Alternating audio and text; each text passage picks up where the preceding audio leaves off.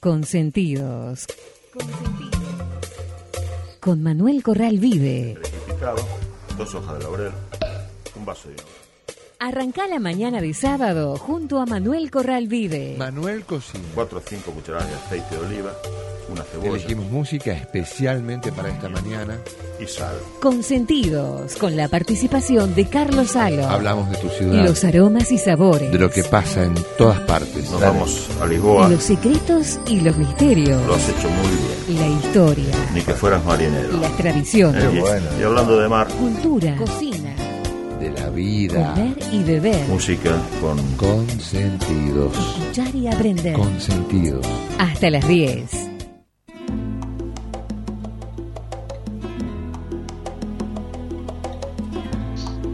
Qué bueno estar acá. Buen día. Hola Manuel, qué bueno ser consentidos.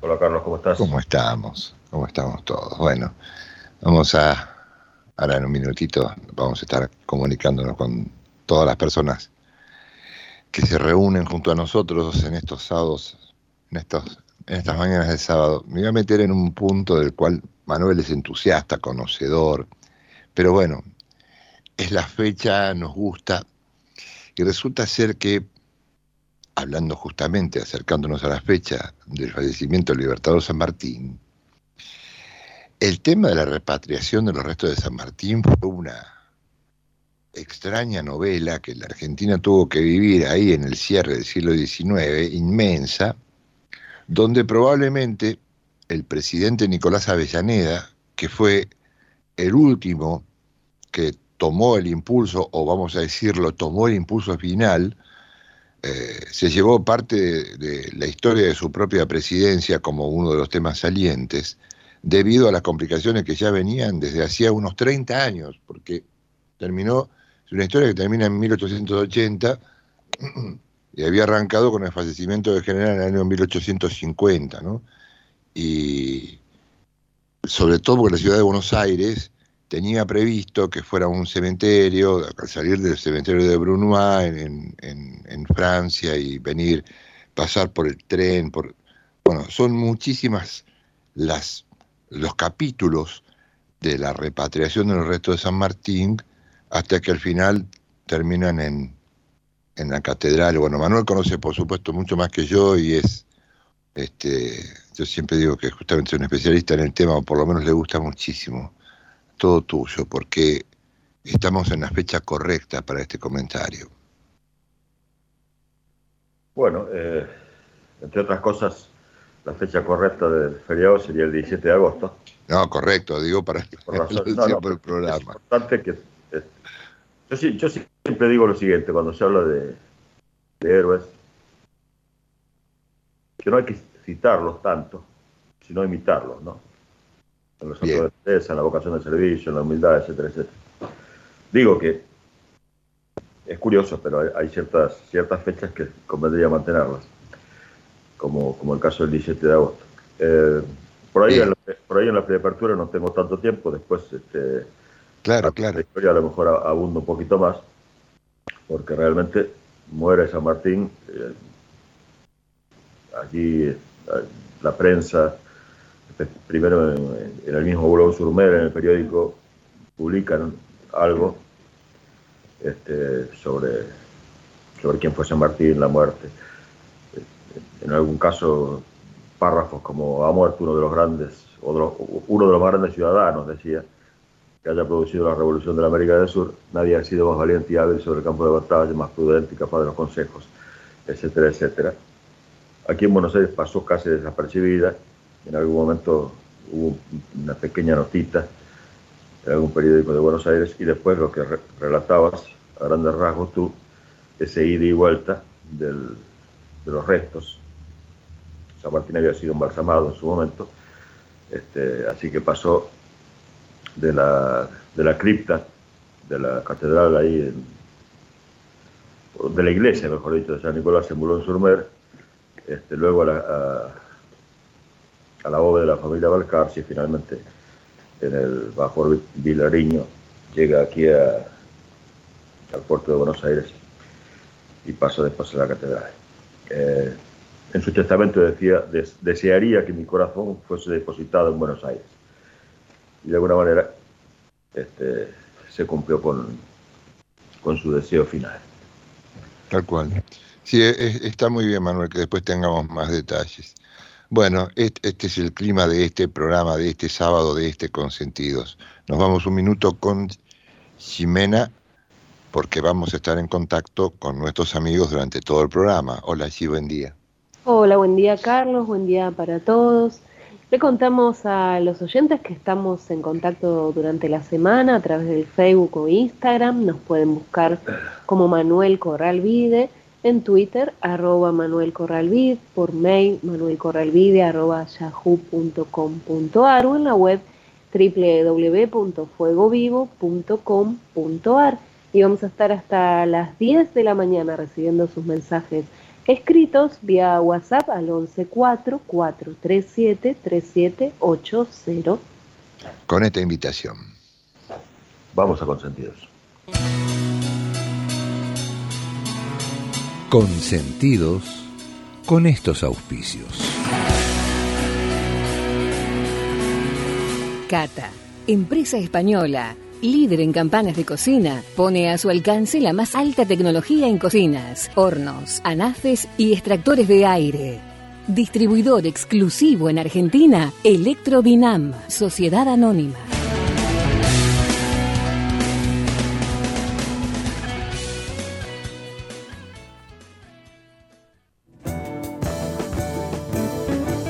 MCB y Asociados, consultores, con la dirección y experiencia de Manuel Corral Vide. Conferencias, clases magistrales, asesoría gastronómica, aperturas de nuevos emprendimientos, auditorías, control de gestión, capacitación de personal, análisis de costos, rentabilidad, confección de cartas y todo lo necesario para el éxito de su negocio. Informes manuelcorralvide.yahoo.com.ar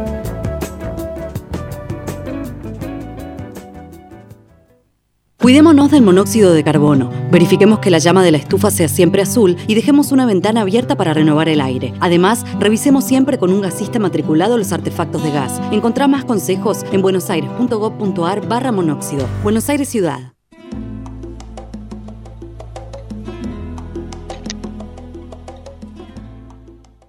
Una vez más, Jimena nos cuenta cómo comunicarnos. 11 37 3780 será el número de WhatsApp donde recibiremos los mensajes de los oyentes, como el que ya envió Norma de Piñeiro que dice qué buenos momentos pasamos cada sábado escuchándolos. Sigan siempre así, buen programa. Gracias, bueno, muy atentos todos. Queremos seguir cumpliendo siempre. Bueno, habíamos dicho que eh, Don Martín en su testamento había expresado que desearía que su corazón fuese depositado en Buenos Aires. Recordemos que hasta ese momento San Martín había vivido bastante modestamente con la ayuda de, del banquero de Aguado y familiares y con una renta vitalicia que le, enviaba el gobierno de, del Perú. La cuestión que había muerto en 1850, en 1864 se sanciona la ley para que se autorice al Poder Ejecutivo para hacer los gastos que demande la traslación de sus restos.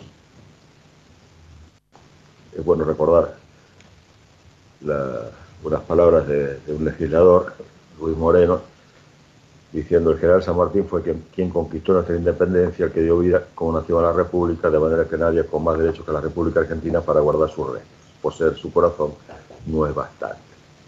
Sin embargo, pasaron bastantes años desde esa sanción de esa ley, cuando en abril del 77, si no me equivoco, este, creo que era el aniversario de la batalla de Maipú, el presidente Nicolás Avellaneda insta al pueblo a repatriar los restos del Libertador en un discurso que no vamos a, no lo recordamos, tendríamos que, tendríamos que leerlo.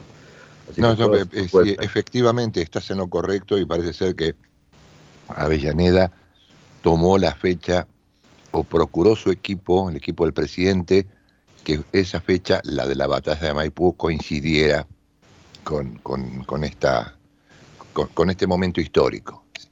La, cuestión que en 1880 el, transporte villarino hacía el viaje inaugural este, a, un puerto de, Francia. Y entonces Mariano Valcarce aprovecha pidiéndole al capitán del buque el, embarque del féretro y su traslado a la, a la República Argentina, donde finalmente llega, se había tenido la, la idea y se, llevó a, cabo de que la carroza fúnebre fuera similar a la que había llevado el ataúd de Wellington en 1852, este, entre otras cosas. Recordemos que después el mausoleo se hizo con una con una colecta pública, ¿no? De, donaciones este, populares. Bueno, ahí lo tenemos a San Martín en la catedral. Un poco ya se cayó el mito esa leyenda de que, estaba un poco fuera de, de los límites de la catedral por su condición de masón, etcétera, ¿no? Lo importante, como dije antes, en cuanto a personas como San Martín, es no citarlas tanto, no citar sus frases y sí imitar sus gestos, su vida y su vocación de servicio. Creo que la vocación de servicio es lo que más falta en la actualidad, aquí y en, el mundo, entre los dirigentes, ¿verdad? Y su actitud política. Sí, exactamente. Bueno, ahora sí, entramos en la historia. La primera cortita, por ahí tangencialmente, tiene que ver con, con San Martín. Dicen que no hay nada nuevo bajo el sol. Y hay episodios históricos que de suceder en, la, esta era de redes sociales darían que hablar a los chimenteros de turno siempre la búsqueda de muertos en los placares, morbos, deslices, etc. Por ejemplo, en 1801, un conflicto militar enfrentó a España con Portugal. Este conflicto se conoce como la Guerra de las Naranjas y había sucedido que debido a la alianza mantenida con el emperador Napoleón Bonaparte, derivada del Tratado de San Ildefonso, que se había firmado en octubre de 1800, España se comprometía a conseguir que Portugal abandonara su tradicional amistad con Inglaterra. España lo intenta por la vía diplomática, pero fracasa. Por ello, el 27 de febrero del año siguiente le declara la guerra a su vecino, a Portugal. Y en mayo, bajo el mando del favorito, Manuel Godoy, las tropas españolas toman varias plazas fronterizas y ocupan militarmente la región del Alentejo. El regente portugués, Juan VI, que no, que no estaba interesado en una acción armada, se apresura a negociar y el 6 de junio se firma la llamada Paz de Badajoz, que pone fin al conflicto, como vimos, efímero. ¿no? Portugal con la firma de, esta paz de Badajoz, se compromete a cerrar los puertos a los buques británicos, acepta la soberanía española sobre Olivenza y por su parte el rey Carlos IV garantiza la soberanía portuguesa sobre sus territorios de ultramar. Como hacían y deshacían estos monarcas para repartirse incluso naciones. El nombre con que se conoce esta breve contienda se debe que a instancias del favorito, como dijimos Godoy, no se cuente a tiempo completo, sí. De esos parásitos que a veces se engarzan en, los poderes, Exacto. antes, hoy y mañana, y hacen de las suyas. ¿no? A instancia de este favorito, los soldados españoles vuelven con ramos de naranjo que ofrecen a la reina María Luisa de Parma, a la sazón como todo indicaría, amante del mismo Godoy. Este, una historia, como dijimos al principio, para las revistas del corazón o para Twitter o alguna de las redes tan de moda hoy en día. Como anécdota, y aquí volvemos a nuestro héroe, acotamos que en esa guerra de las naranjas participó un joven oficial del ejército español llamado José de San Martín. Recordemos que, como se acostumbraba en la época, San Martín se incorpora a la milicia teniendo 10 u 11 años y a los 15 años, 15 años, tratemos de hacernos una idea, ya este, tenía su bautismo de fuego allí mismo en el norte de África. Claro. Bueno, este, este joven oficial él fue el mismo que 11 años después se pone a las órdenes de las autoridades de Buenos Aires. El Estado de América que declina honores a favor de Simón Bolívar y a quien leímos en algún libro escolar, este, se decía que San Martín se estableció en Mendoza, formó allí un ejército, esos resúmenes que, había, que hay en los libros escolares. ¿no? Se estableció en Mendoza, formó allí un ejército, como si fuera tan sencillo, formar un ejército de la nada. Este, cruzó con sus hombres la cordillera de los Andes, como, fuera, como si fuera cosa también de nada. Derrotó a los realistas en Chile, armó una flota, continuó por mar a Perú, desembarcó con su ejército, entró en Lima y se adueñó del corazón del imperio español en América. Un militar criollo, José Francisco de San Martín, llevó a cabo esa formidable campaña entre 1814 y 1821. Este, bueno, siempre se me escapa una sonrisa cuando veo estos, estos resúmenes donde queda escondida una cantidad de, de vicisitudes, este, por supuesto, crueldad, este, peleas contra, contra el gobierno de, de, Buenos Aires para que le den dinero, que no consigue, que, que, le den permiso para cruzar a Chile, que tampoco consigue, etcétera, etcétera. Este, y bueno, eso es lo, lo que yo quería mencionar un poquitito sí, por de, de esta guerra de las naranjas y de la participación de ese joven San Martín que luego, este, como un gran estratega, se dio cuenta de que por más embates que se plantearan por tierra en, en el norte argentino, en el Alto Perú, iba a ser imposible vencer a, a, un ejército español mucho más profesional y, este, e incluso con muchas más este, con mucho, con mucho más soldados, ¿no es cierto? Sí, una de las cosas que hacen que uno observe casi con lupa esa empresa del cruce de los Andes que él y su equipo toman con acuerdo absoluto eh, para encarar es cuando con un automóvil o con un ómnibus uno va a cruzar de Mendoza a Santiago y por supuesto, a la mayoría de los que lo hemos hecho se nos vino a la mente el emprendimiento que había realizado San Martín y cuando se sube la cordillera del lado mendocino, la subida parece como amigable.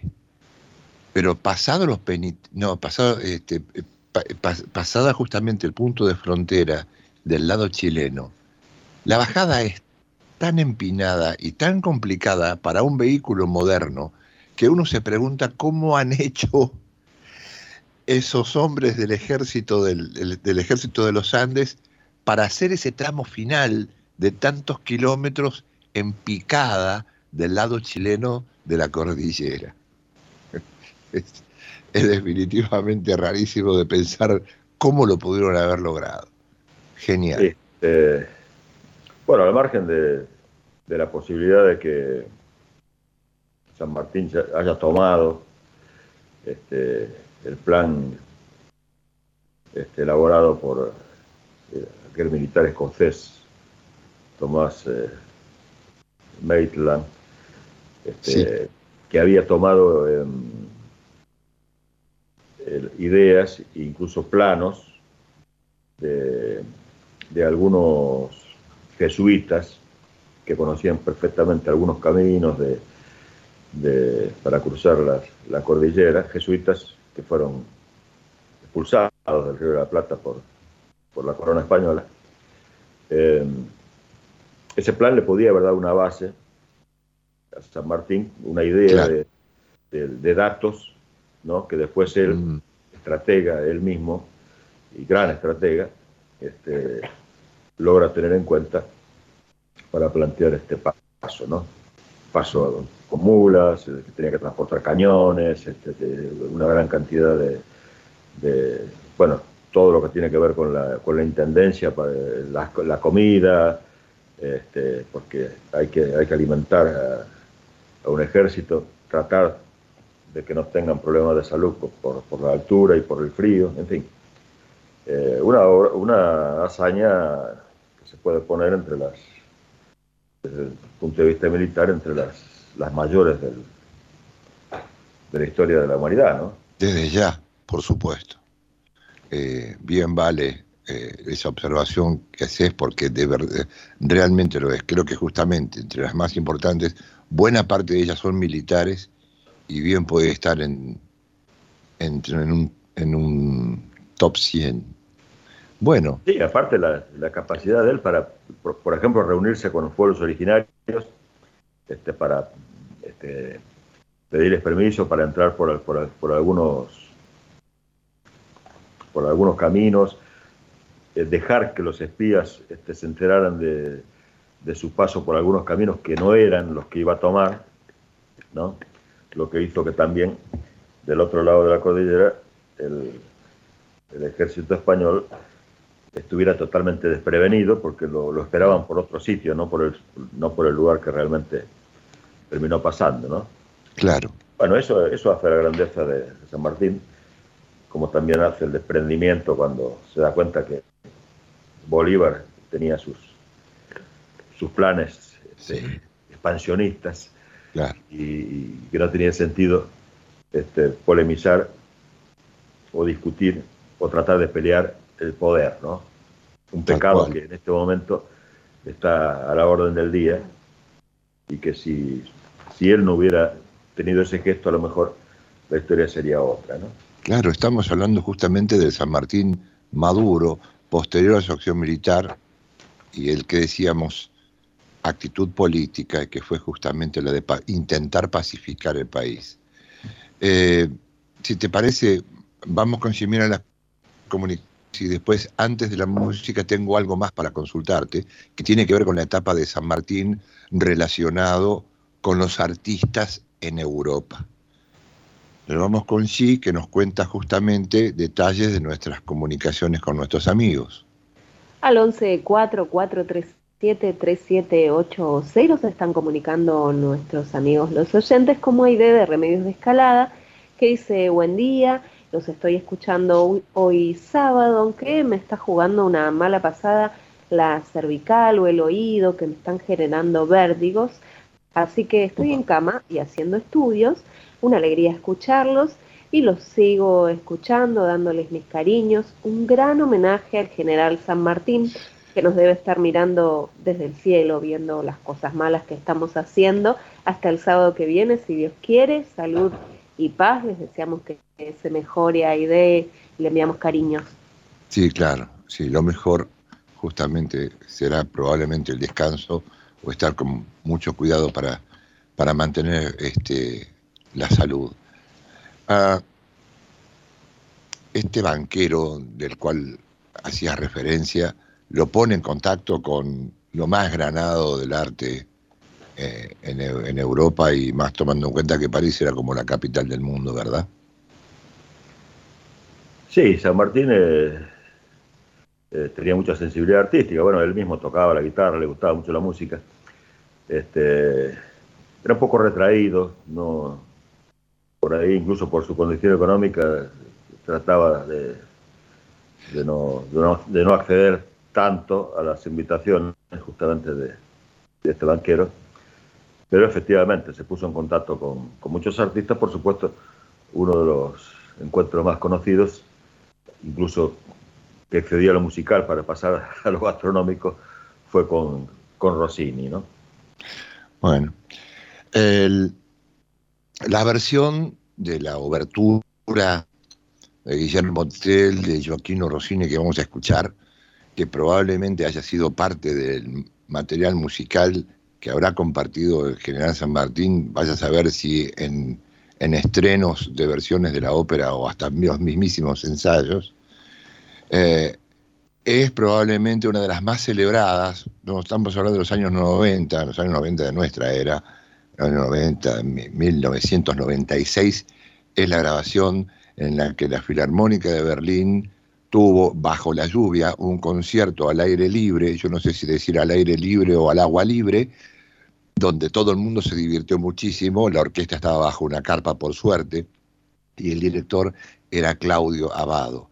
Quizás la versión más energética, por encontrar una palabra, que haya tenido esta famosísima pieza.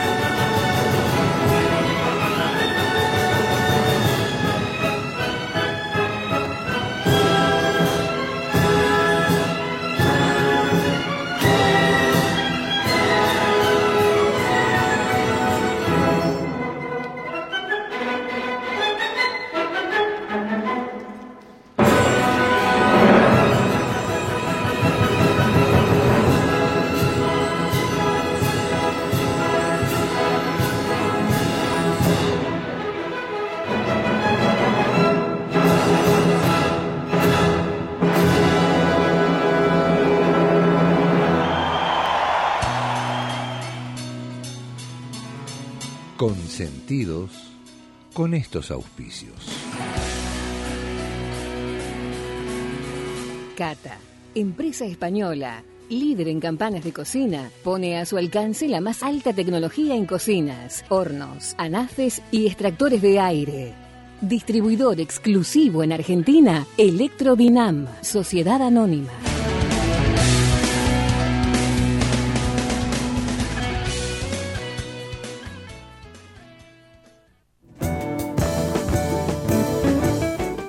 MCB y Asociados, consultores, con la dirección y experiencia de Manuel Corral Vide. Conferencias, clases magistrales, asesoría gastronómica. Aperturas de nuevos emprendimientos, auditorías, control de gestión, capacitación de personal, análisis de costos, rentabilidad, confección de cartas y todo lo necesario para el éxito de su negocio. Informes manuelcorralvide.yahoo.com.ar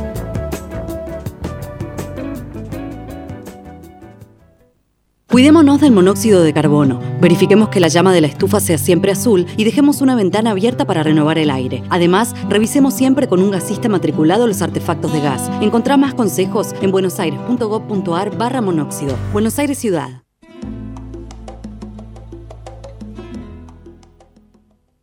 Vamos con Ximena ¿eh? y la comunicación con nuestros oyentes.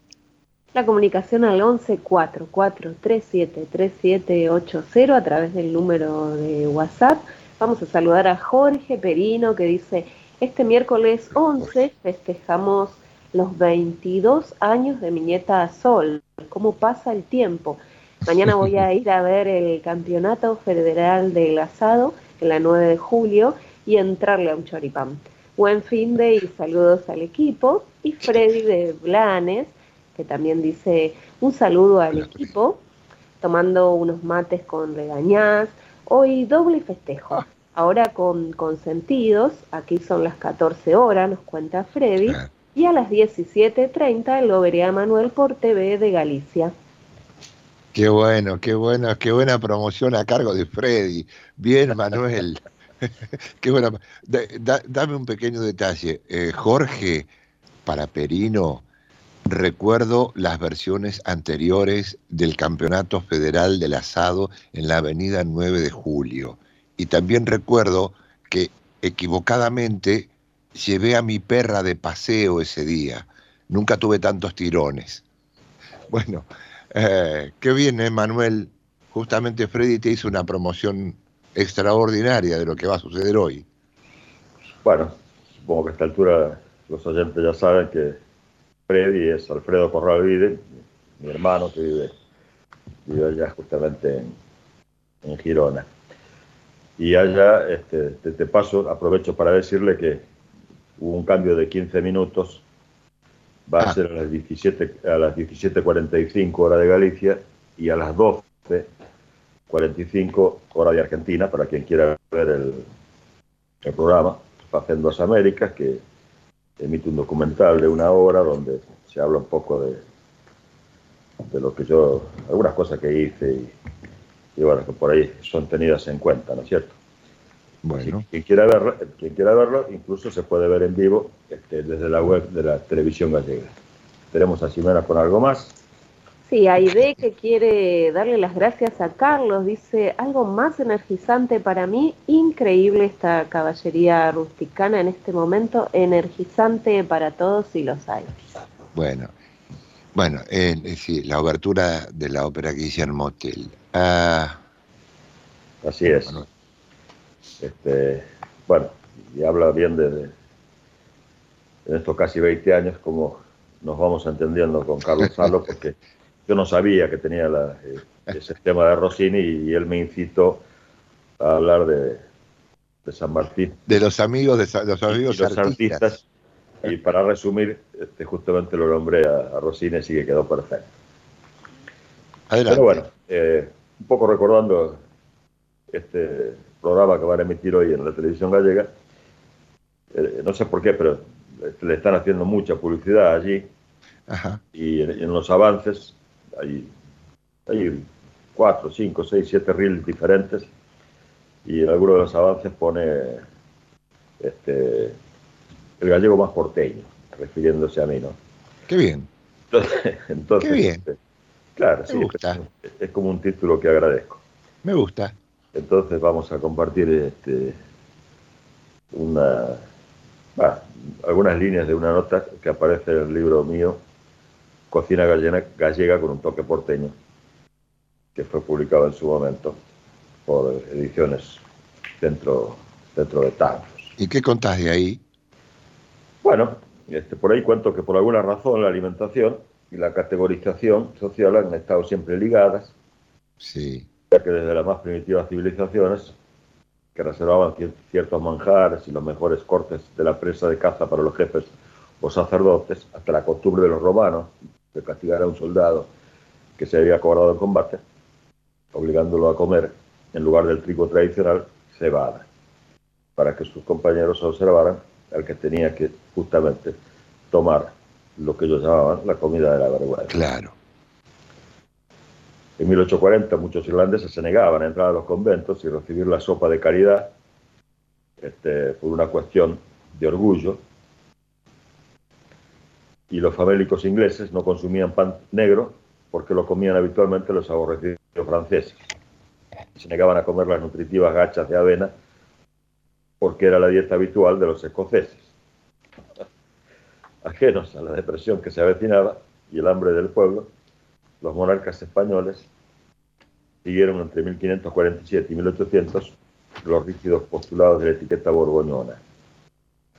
Claro que mientras respetaban las reglas para mantenerlas inalterables durante siglos, solían ignorarlas practicando formas alternativas cuando así se les venía en gana. Comiendo, por ejemplo, retirados, entre comillas, que era una fórmula destinada a los monarcas que estaban indispuestos o decían estar indispuestos y no podían cumplir sus obligaciones públicas. Por ejemplo, Felipe V y Carlos V comían diariamente con sus esposas, Isabel de Farnesio y María Luisa de Parma, y para hacerlo debían faltar, o sea, para estar con sus esposas en privado, comiendo, debían faltar este, con aviso a la obligada comida en público que requería el estilo borgoñón. Felipe II, a finales, a finales de su reinado, había restringido sus comidas públicas y Felipe IV, a pesar de su entusiasmo por lo que llamaba reglas de decencia y respeto que marcaba el protocolo, cenaba públicamente solo una vez a la semana. Pero Carlos III, famoso por su autodisciplina y regularidad de hábitos, fue uno de los pocos reyes que diariamente comía en público.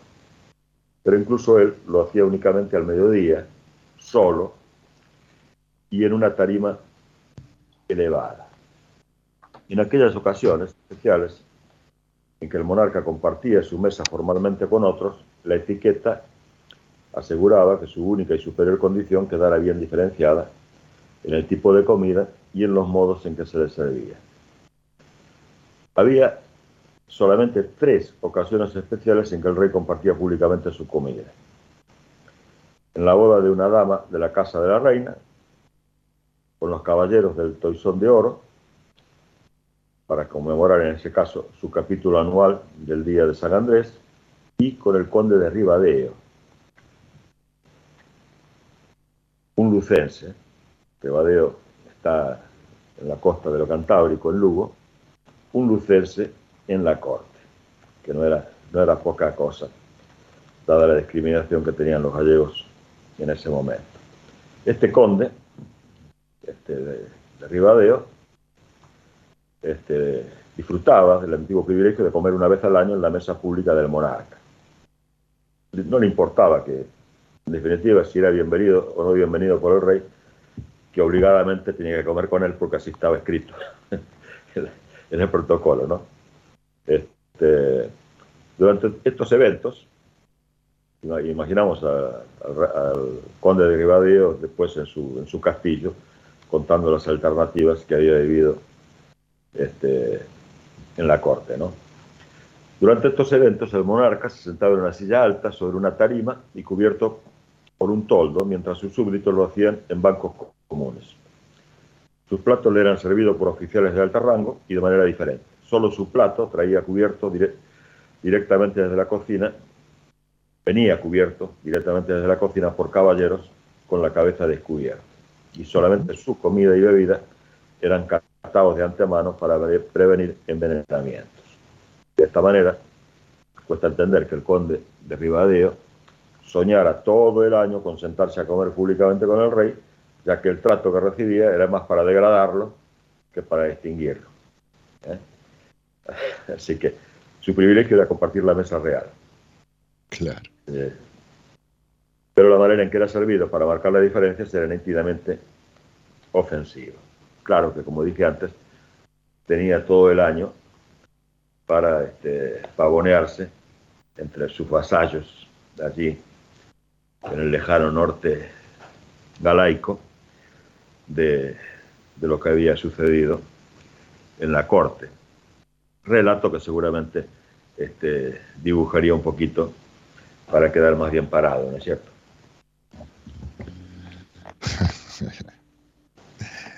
Qué buenas historias, qué buenas historias. Bueno, este está, esta historia que Manuel acaba de contar, justamente es su propio, su propio relato de cocina gallega con un toque porteño, ¿es ese? Así es. Muy bien, creo que Simena está ahí tratando de... Sí, vamos a agradecer a Lilian Henrich que nos dice buen día amigos, una buena noticia para el menú de hoy recuperaron el sabor perdido del tomate.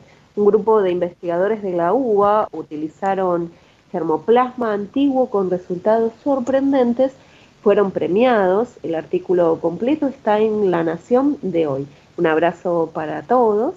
Y Carmen y Roberto de Villaluro que dice buen día, qué buen ejemplo que deberíamos recordar de forma correcta. Un señor un argentino que sacrificó su vida, sus deseos por la patria, no tomamos todavía conciencia de los próceres que, hemos tenido, seres humanos con sentido de prudencia, de carácter, de cumplir con lo correcto por una vida mejor para los habitantes de un país. Gracias a Dios que en el mundo ha habido personas de este calibre, duele cuando se llega a una parte de la vida donde uno se da cuenta que hubo un pasado mejor y todavía no hay que perder la esperanza del presente. Buena semana para todos, nos desea Carmen y Roberto. Por ahí vuelve el romanticismo. Decimos romanticismo cuando identificamos una época muy poderosa del siglo XIX en la que todos estos hombres eh, encaraban en su vida sus proyectos con una energía y una decisión definitivamente inencontrables en el siglo siguiente, que es donde nacimos la mayoría de todos nosotros.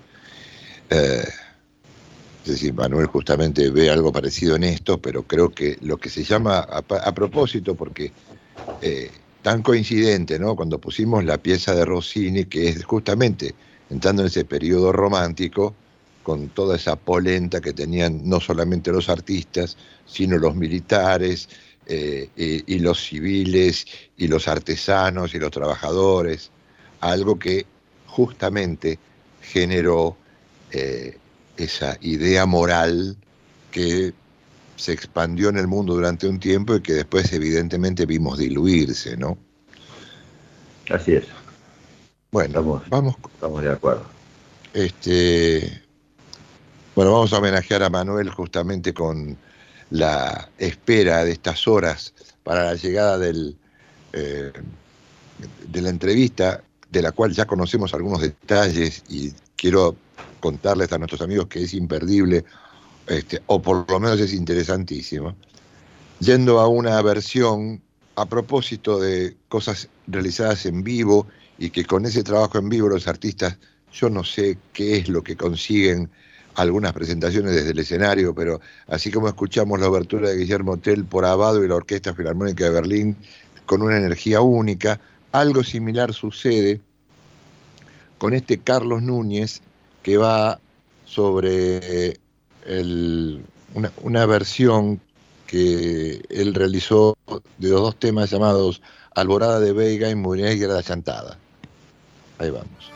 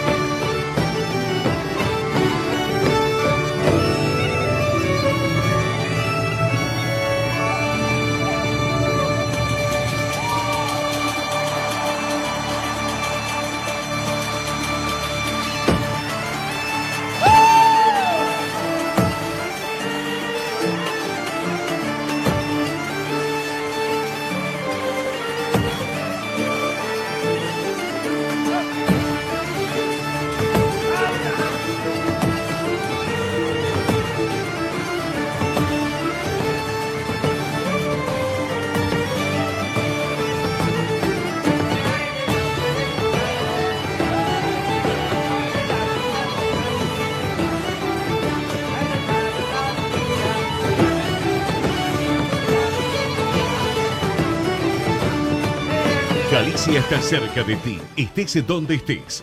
La Secretaría General de Emigración amplía los programas tanto para emigrantes como para sus descendientes a través de la Estrategia Emigración y la Estrategia Retorna 2020 más de 150 medidas con las que la Junta de Galicia quiere ayudar a los gallegos de América y a aquellos que quieran regresar a Galicia a través de incentivos sociales y económicos de carácter profesional y formativo, entre otros, así como con ayudas extraordinarias por enfermedad, discapacidad o desempleo, viajes de reencuentro con Galicia, becas universitarias y de formación profesional en Galicia, ayudas para emprendimiento y actividades culturales y cursos. Bartolomé Mitre 2550, Ciudad Autónoma de Buenos Aires. Teléfono 4952-9400.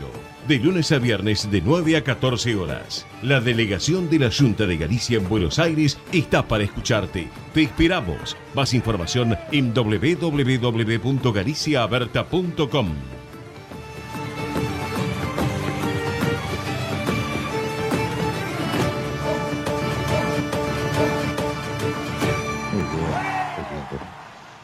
Bueno, vamos con Jimena una vez más y con Manuel a la cocina. Sí. Vamos a agradecer a todos los oyentes por comunicarse. Saludamos a Roberto de Aedo que dice, buen día, consentidos. Dice, San Martín le amagó a los realistas igual que Diego a los ingleses, la epopeya inigualable del gran general. Tengan un bello fin de. Roberto de Caballito dice, buenos días para todos como todos los sábados, escuchando este programa imperdible. Felicitaciones para todos. Y Carlos Rivadulla, del Centro Cultural del Partido de la Estrada, dice, buen día, mis ídolos de la historia argentina son San Martín, Belgrano, Mariano Moreno, Almirante Guillermo Brown, Güemes, Facundo Quiroga, Chacho Peñalosa y por supuesto el brigadier general don Juan Manuel Ortiz de Rosas, Hoy día ya no existen nombres como ellos, en mi modesta opinión. Un abrazo estradense nos envía Carlos. Muchas gracias. Bueno, gracias a todos. Qué lindo que participen. Muy bien. Bueno, este, una de las cosas que a veces cuando leemos la historia cometemos el error de no, de no, de no ponernos este, mentalmente en, ese tiempo y en ese lugar, ¿no es cierto? Exactamente. no podemos, las, este, las cualidades básicas de decencia, honestidad, etcétera, etcétera, eh, son atemporales, ¿no? Pero por ahí algunas decisiones que toma una, una persona, este, en el siglo XVI, XVII, XVIII, XIX, no son las mismas que tomaría si viviera en, el, en este siglo XXI, ¿verdad?